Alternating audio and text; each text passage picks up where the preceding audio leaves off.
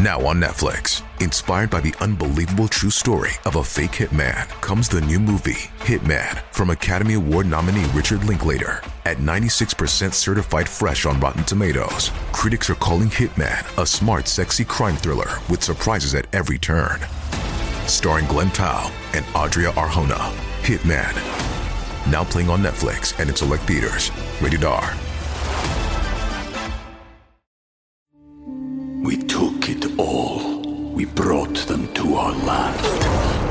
An endless night, ember hot and icy cold. The rage of the earth. We made this curse. Carved it in the blood on our backs. We did not see. We could not, but she did. And in the end, What will I become? Senwa Saga. Hellblade 2. Play it now with Game Pass.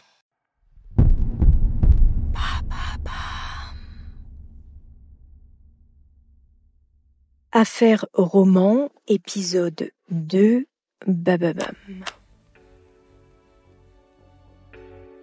C'est probablement la plus grande histoire de mythomanie du XXe siècle.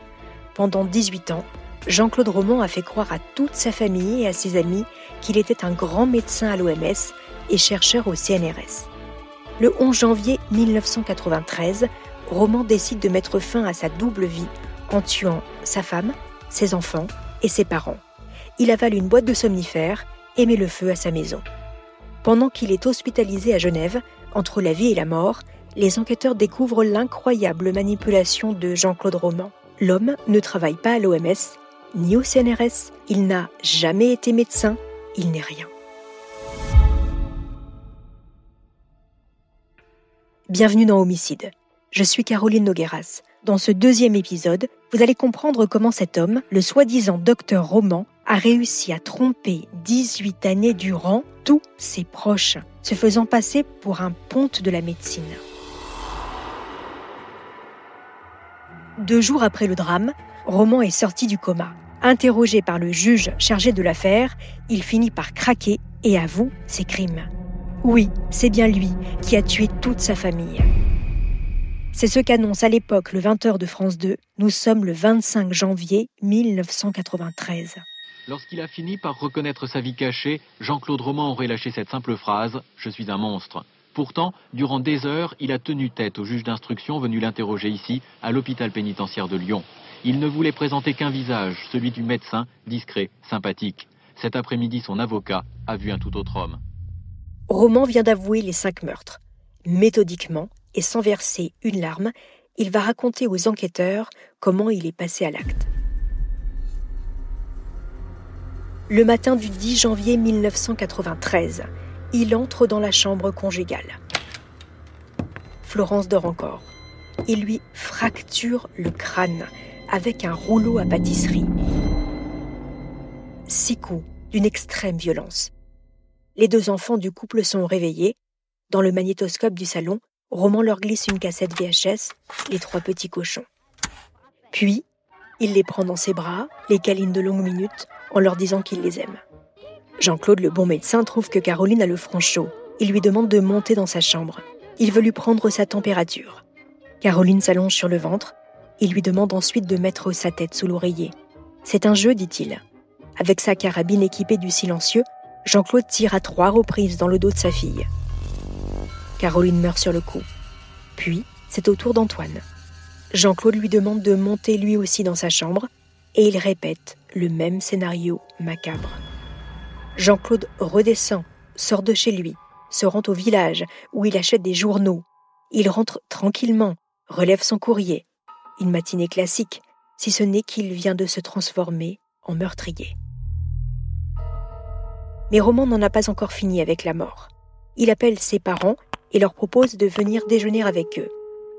Il prend ensuite la route de Clairvaux-les-Lacs, à 80 km de chez lui, avec dans son coffre son fusil, les balles et le silencieux. Au cours du déjeuner avec ses parents, il demande à son père de monter dans sa chambre pour un problème de tuyauterie. Il la bat froidement dans le dos. Puis, il demande à Anne-Marie, sa maman, de le rejoindre dans la chambre pour un problème de radiateur électrique. Là encore, trois balles dans le dos. le chien non plus n'est pas épargné.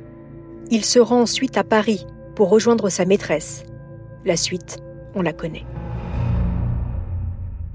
Après sa tentative d'assassinat ratée, il roule toute la nuit et rentre chez lui au petit matin.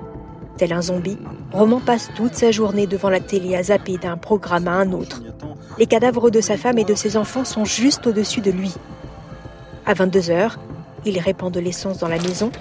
À 4 heures du matin, il avale des somnifères et des barbituriques. Puis, il met le feu. Le crime presque parfait. Sauf que lui sera sauvé des flammes. Une question est sur toutes les lèvres. Pourquoi Roman a-t-il tué les êtres qu'il aimait le plus? Sa femme, ses enfants et ses parents? Quel est le mobile de ce quintuple meurtre? Le drame fait la une de tous les journaux télévisés, et notamment France 3 Rhône-Alpes. Mesdames, Messieurs, bonsoir. C'était un film, Sept morts sur ordonnance. Depuis la nuit dernière, c'est une tragique réalité. Un médecin, Jean-Claude Roman, âgé de 38 ans, employé à l'Organisation mondiale de la santé à Genève, avec une carabine 22 longs rifles, a tué à Clairvaux-les-Lacs, son père et sa mère, Aimé et Anne-Marie euh, Roman, et à Prévessin-Moins, dans l'Ain, sa femme, Florence, âgée de 37 ans, sa fille de 8 ans, Caroline, et son fils de 5 ans, Antoine. Sur le pare-brise de la BMW de Jean-Claude Roman, les gendarmes ont retrouvé un mot qu'il a griffonné. Un accident et une injustice peuvent être à l'origine d'un grand drame. Pardon. Pour l'heure, cette phrase reste une énigme. We took it all. We brought them to our land. An endless night, ember hot and icy cold. The rage of the earth. We made this curse. Carved it in the blood on our backs. We did not see. We could not, but she did. And in the end, what will I become? Senwa Saga, Hellblade 2. Play it now with Game Pass. Dans l'entourage de Jean-Claude Roman, c'est la stupéfaction. À la tristesse s'ajoute la colère. Et à la colère, l'incompréhension. Roman, meurtrier, menteur et manipulateur. Comment ont-ils fait pour ne rien voir pendant toutes ces années? Le meilleur ami de Jean-Claude, le docteur Thierry Deveau, se rappelle dans l'émission Faites entrer l'accusé d'une soirée durant laquelle Roman excelle dans l'art de la manipulation. On a parlé de tas de choses, hein, enfin, on a, abordé des sujets médicaux, effectivement, de ce qu'il faisait, de sa recherche, de son, de son travail. Il est parti de la soirée le premier parce qu'il habitait le plus loin. Et l'ami cardiologue qui restait avec moi m'a dit euh, Eh ben, dis donc, à côté de gens comme ça, on se sent tout petit. Et bon, le cardiologue, c'est un vrai. Un vrai cardiologue. L'ex-beau-frère de Jean-Claude raconte dans l'émission Complément d'enquête l'extrême confiance de son père vis-à-vis de son gendre. C'est mon père qui était très admiratif par, ah oui, bah oui. Il le prenait en référence souvent. Il disait tiens, il faut que je demande à Jean-Claude ce qu'il en pense, etc. Ah, mon père était très très heureux hein, de, cette, euh, de cette union. Hein.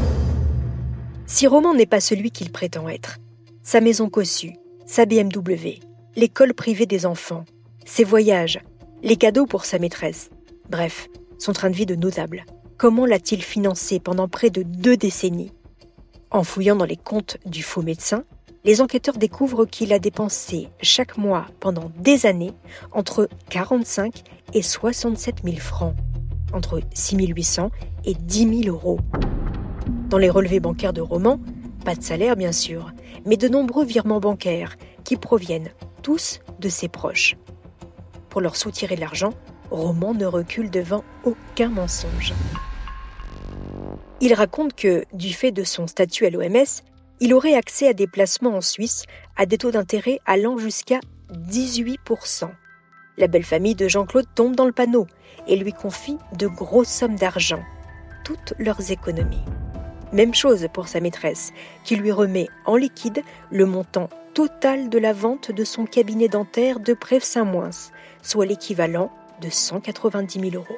Le gendarme chargé de l'affaire à l'époque explique sur France 2. C'est un membre de la famille, il est aimé, euh, il, est gentil, euh, Il n'est pas connu pour être pingre, il est honnête, il est considéré comme honnête. Il n'y a aucune raison que les membres de sa famille ne lui fassent pas confiance et ne lui confient pas cet argent. À l'automne 1988, Pierre Crollet, le père de Florence, fait des travaux dans sa maison de famille avec Jean-Claude. Il fait une mauvaise chute. Il meurt quelques jours plus tard. La famille de Florence décide de vendre la villa et demande bien sûr à Jean-Claude de s'occuper de la vente de cette maison.